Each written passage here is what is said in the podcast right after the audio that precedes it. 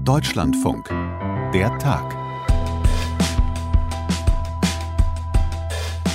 Sie wollten Moscheen in Deutschland angreifen. Muslime, Asylbewerber und Politiker wollten sie gezielt töten und haben sich dafür schon bis an die Zähne bewaffnet. Die Anschläge sollten Gegenangriffe provozieren, so der Plan, und schließlich Chaos, bürgerkriegsähnliche Zustände. Doch sie wurden von Ermittlern erst überwacht und dann schließlich festgenommen. Nach einer bundesweiten Razzia sitzen zwölf Verdächtige jetzt in Untersuchungshaft. Das ist bei weitem nicht das erste Mal, dass in Deutschland eine rechtsextreme Terrorzelle aufgedeckt wird. Nach NSU, Lübcke, Halle stellt sich aber einmal mehr die Frage, wo bleibt der Aufschrei? Und Berlin ist bereit für die Berlinale. Wobei, eigentlich gibt es gar nicht genügend Kinos. Überall wird gebaut und das Coronavirus macht dem neuen Leitungsduo auch das Leben schwer. Hm. Der Tag am 17. Februar 2020 mit Sarah Zerback. Hi. Eine regelrechte Welle von Rechtsterrorismus, an vielen Orten gleichzeitig in Deutschland geplant, Gewalt und Gegengewalt. Sollte man meinen, dass das nicht nur eine kleine Meldung wert ist, wenn sowas aufgedeckt wird, sondern dass da jede Zeitung, jeder Sender, jedes Programm dick drüber berichtet. Das aber scheint hier nur der Fall zu sein, wenn es dann erst zum Äußersten gekommen ist, einem zweiten Christchurch zum Beispiel. Terror von rechts, eine immer noch unterschätzte Gefahr. Und das Fachgebiet von Matthias Quent. Er hat sich nach den NSU-Morden zum Ziel gesetzt, Ursachen und Formen von Diskriminierung, Hass und politischer Gewalt zu erforschen und gehört inzwischen zu den renommiertesten Experten im Bereich Rechtsextremismus. Er ist außerdem Gründungsdirektor des Institutes für Demokratie und Zivilgesellschaft in Jena. Hallo, Herr Quent. Hallo nach Köln. Da wurden also jetzt mutmaßlich Terrorpläne am Grillfeuer geschmiedet, dann diese Riesenrazzia. Wie knapp war das? Wie knapp ist Deutschland einer Welle von rechtem Terror entgangen? Das kann man nach bisheriger Einschätzung noch nicht wirklich sagen.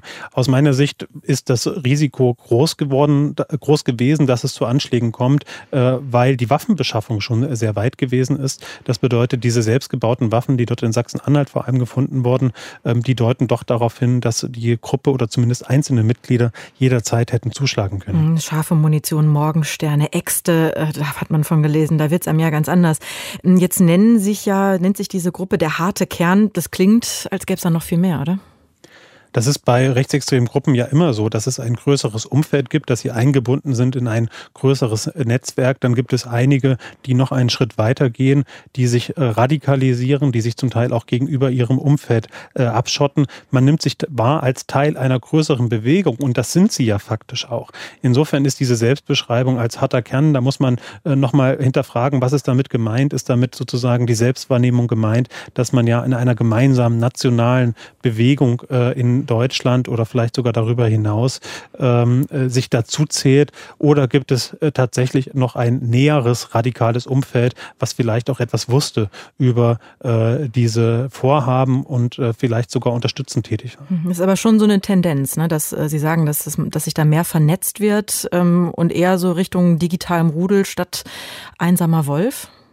Es gibt beides. Es gibt sowohl die Vernetzungen im Internet, die kollektiv passieren, insbesondere in Chatgruppen, beispielsweise auf Telegram oder in anderen Kanälen, mhm. wo sich Gruppen zusammenfinden, vielleicht auch wie in diesem Fall wohl erstmalig online zusammenfinden, um sich dann offline zu treffen mit denen, die tatsächlich auch bereit sind vorzugehen. Andererseits aber darf man nicht aus den Augen verlieren, dass es auch äh, die allein handelnden Attentäter gibt, wie das wohl in Halle der Fall gewesen ist, ähm, was nicht bedeutet, dass die losgelöst aus einem äh, Kontext agieren radikalisieren. Das bedeutet, deren Radikalisierung ist selbstverständlich auch eingebunden in entsprechende Narrative, in Dynamiken, in soziale Zusammenhänge. Ähm, auch wenn sie allein zuschlagen, ist die Entscheidung zuzuschlagen und auch die Identifizierung von Sündenböcken, von potenziellen Opfern in einem, in einem, in dem Kontext von politischen Bewegungen passiert. Und diese Bewegungen finden nicht mehr nur auf der Straße, sondern eben auch im Internet statt. Hm, also Einzeltäter, aber keine Einzelgänger gewissermaßen.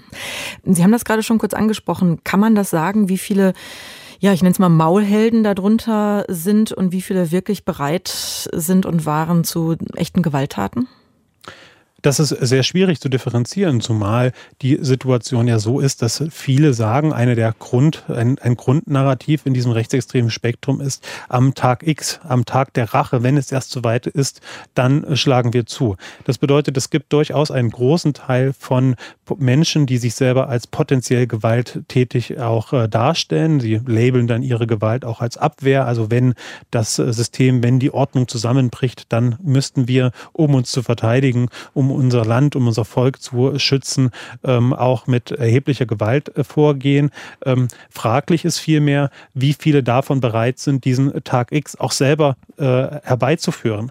Also sich dazu entsch äh, entsch äh, zu entschließen, aus der Wartehaltung in eine Angriffsstellung überzugehen, so wie das offensichtlich diese Gruppe jetzt getan hat mit dem Plan, ähm, gesellschaftliche Spannungen anzuschüren, einen Bürgerkrieg herbeizuführen, den Tag X, den Tag des Zusammenbruchs des demokratischen Systems also selber herbeizuführen ähm, und das zu identifizieren und auch auseinanderzuhalten, das ist sowohl für Forschende als auch für Ermittlungsbehörden enorm schwer. Hm. Und dieses Chaos, diese bürgerkriegsähnlichen Zustände, die dahinter diesem Plan steckten, die ausgelöst werden sollten, wäre das denn mit Anschlägen dieser Art in verschiedenen Bundesländern zur gleichen Zeit, wäre das gelungen, da die Menschen derart gegeneinander aufzuhetzen? Wie schätzen Sie das ein? Das gelingt schon mit kleineren Anschlägen, dass es äh, zu äh, Effekten der Einschüchterung kommt, dass ähm, Menschen ähm, Angst haben, dass gerade Minderheiten auch Angst haben. Und wir sehen, dass auch islamistische Akteure auf äh, rechte Angriffe zurückweisen. Äh, also sagen, schaut mal her, die hassen uns alle. Das geht bis hin zu Wahlergebnissen, wo gesagt wird, schaut euch mal um, jeder Vierte will euch hier vergasen in Deutschland. Ähm, und dann wird gesagt, also müsst ihr, um den Islam zu schützen, müsst ihr selber auch euch radikalisieren. Das ist eine Strategie der kumulativen Radikalisierung, die sowohl rechte als auch islamistische Extremisten äh, bedienen. Insofern ist die Gefahr eines Hochschaukelns tatsächlich gegeben. Aber noch ein anderer Effekt ist wichtig und das ist die der Überreaktion von äh, des Staates. Es geht Terroristen ja da darum, den Staat auch in seiner Handlungsfähigkeit äh, bloßzustellen, ihn zu delegitimieren, zu zeigen, ähm, du kannst der Situation nicht mehr Herr werden. Und das ist die zweite Dimension, die solche koordinierten Anschläge mit sich bringen könnten, dass das Vertrauen in den Staat erodiert, dass der Staat vielleicht selber zu ähm, repressiven Übermaßnahmen greift, also Bürgerrechte weiter einschränkt in einer Art und Weise, die letztlich ähm, dazu führen, dass äh, die Ziele von, von, von, von autoritären Rechten umgesetzt werden, ohne dass sie selber an der Macht sein müssen. Hm. Da ist ja, fällt ja oft ähm, auch der Begriff des Behördenversagens, die eben nicht auf diese neuen Strukturen zum Beispiel auch ähm, eingestellt sein. Und ähm, was wir oft beobachten, ist auch, dass die Behörden sich in Deutschland ja ziemlich schwer damit tun, überhaupt rechtsextremistische Gewalt als solche klar zu erfassen. Ist das eine Kalkulation, die die Terroristen, die mutmaßlichen, auch mit auf dem Schirm haben? Preisen die das ein? wenn rechte Gewalttäter nicht zur Verantwortung gezogen werden, wenn ihre Taten auch nicht als politisch motiviert diskutiert und äh, kritisiert werden, wenn auch Anschläge, die nach sozialwissenschaftlichen Maßstäben terroristische Qualität haben, zum Beispiel auf, auf Asylunterkünfte, wenn die nicht unter dem Begriff auch von Rechtsterrorismus diskutiert werden, dann kann das dazu führen, dass Menschen den Eindruck haben, ich kann das ja machen, ohne belangt zu werden.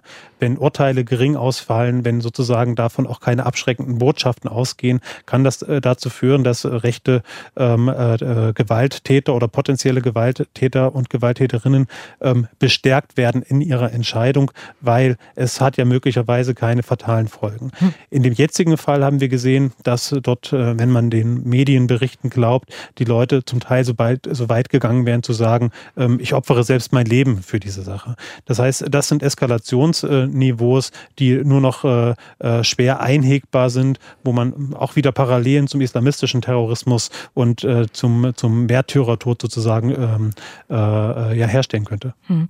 Jetzt stuft die Polizei ja inzwischen, habe ich gelesen, weisen 53 Männer und Frauen als rechtsextreme Gefährder ein. Also denen traut man da potenziell einen Anschlag zu.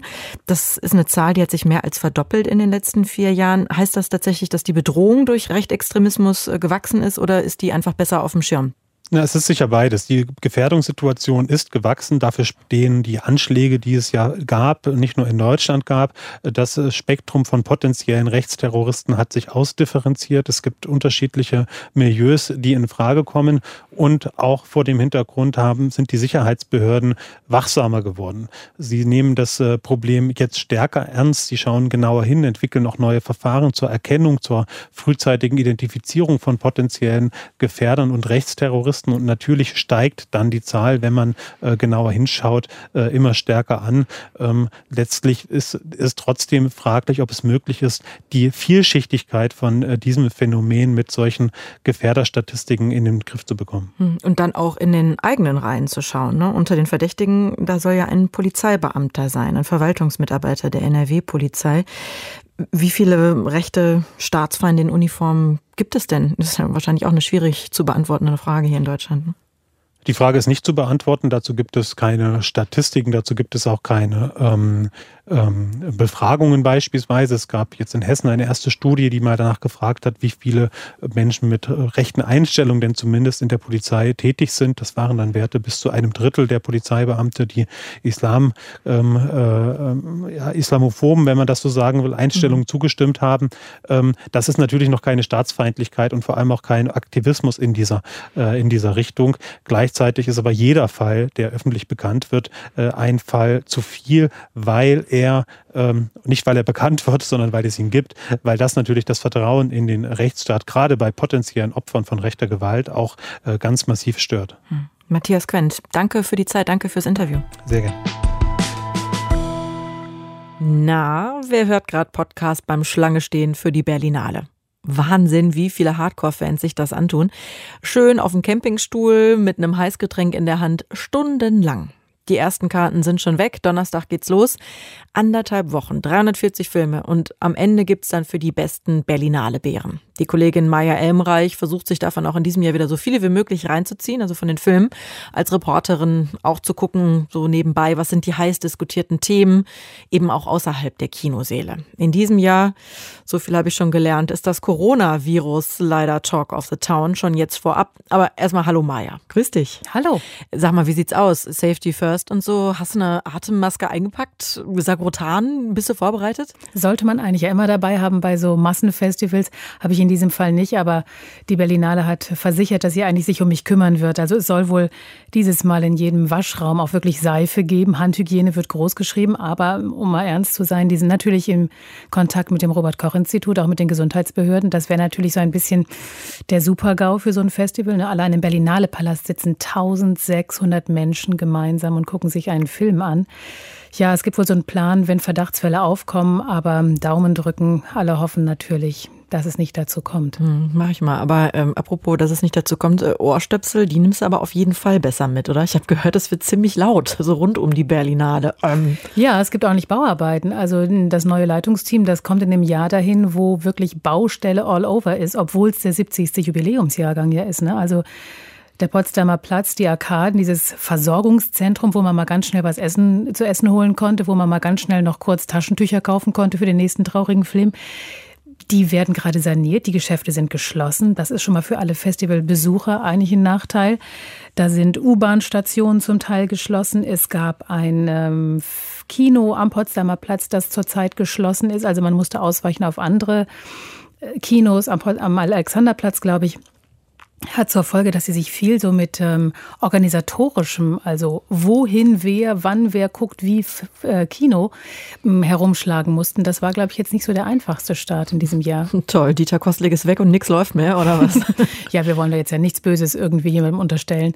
Ich glaube, das war jetzt einfach mal so Pech gehabt. Ja, ja, das Ausbaden muss das jetzt das neue Duo an der Spitze. Also gefühlt war es ja immer der Dieter Kostlik. Ich glaube, 19 Jahre lang hat der Mann das gemacht.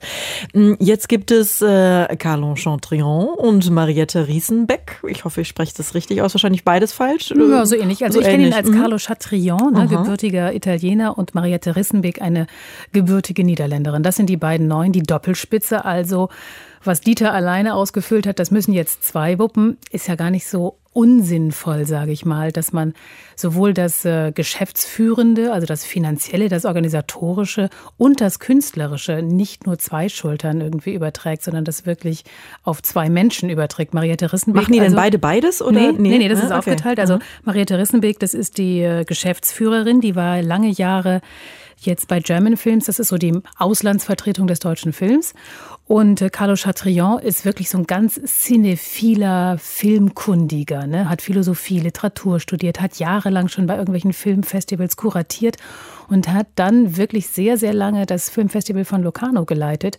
Und der ist ein großer Verfechter des Autorenkinos und der will jetzt nicht hier nur Klingeling und Unterhaltung bieten, Kein sondern Bock der auf Zahlen, auch vor allen Dingen, das, das muss dann alles sie machen. Der muss halt viel Filme gucken, ne? Das ja, ist dann seine Aufgabe, genau. Mhm. Das ist so die Aufteilung jetzt und ich finde die eigentlich sehr sinnvoll und muss auch sagen, alles, was ich von denen bisher gehört und gesehen habe, sehr überzeugend. Nicht unbedingt ähm, so das Maskottchen, wie es Dieter Koslik ja immer war, ne? roter Schal und unbedingt dabei auf dem roten Teppich.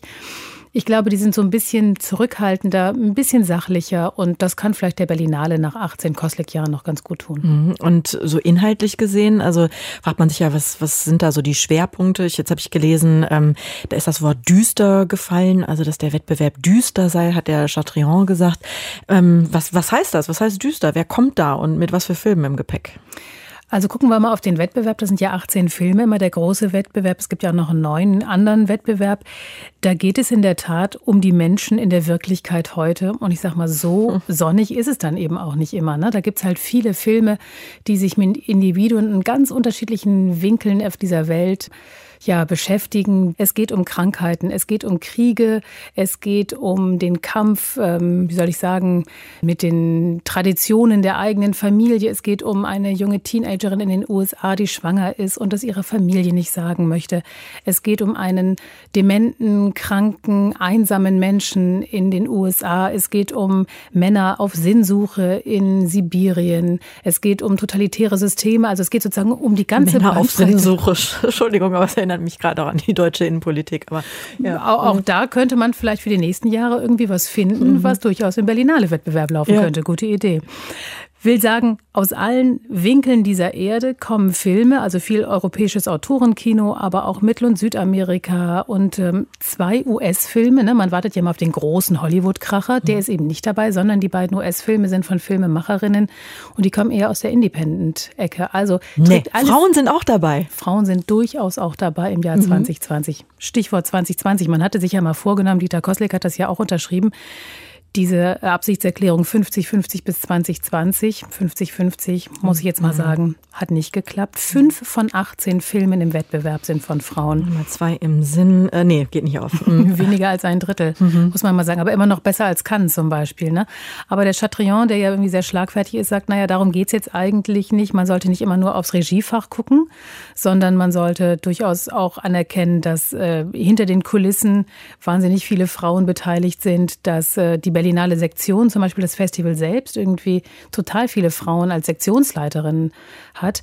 Also ihm ist es wichtig, dass man Diversität groß schreibt und er würde jetzt eben nicht sich der Quote irgendwie unterstellen und sagen, wir nehmen nur den Film, sondern für ihn. Und Reinigungsfachkräfte sind auch ganz viele weibliche dabei. Also ist jetzt weit ausgelegt, möchte ich mal sagen, oder? Meinst du, wir tun ihm zu gut? Ich weiß es nicht, ich weiß es nicht. Aber es klingt auf jeden Fall so Versprechen nicht gehalten. Ne? Das kann man ja, jetzt auch nicht schönreden. Aber das war auch absehbar, dass man dieses mhm. Versprechen nicht halten kann, weil Filmfestivals können auch nur das ab bilden, was die Filmbranche liefert, ne, was da produziert wird.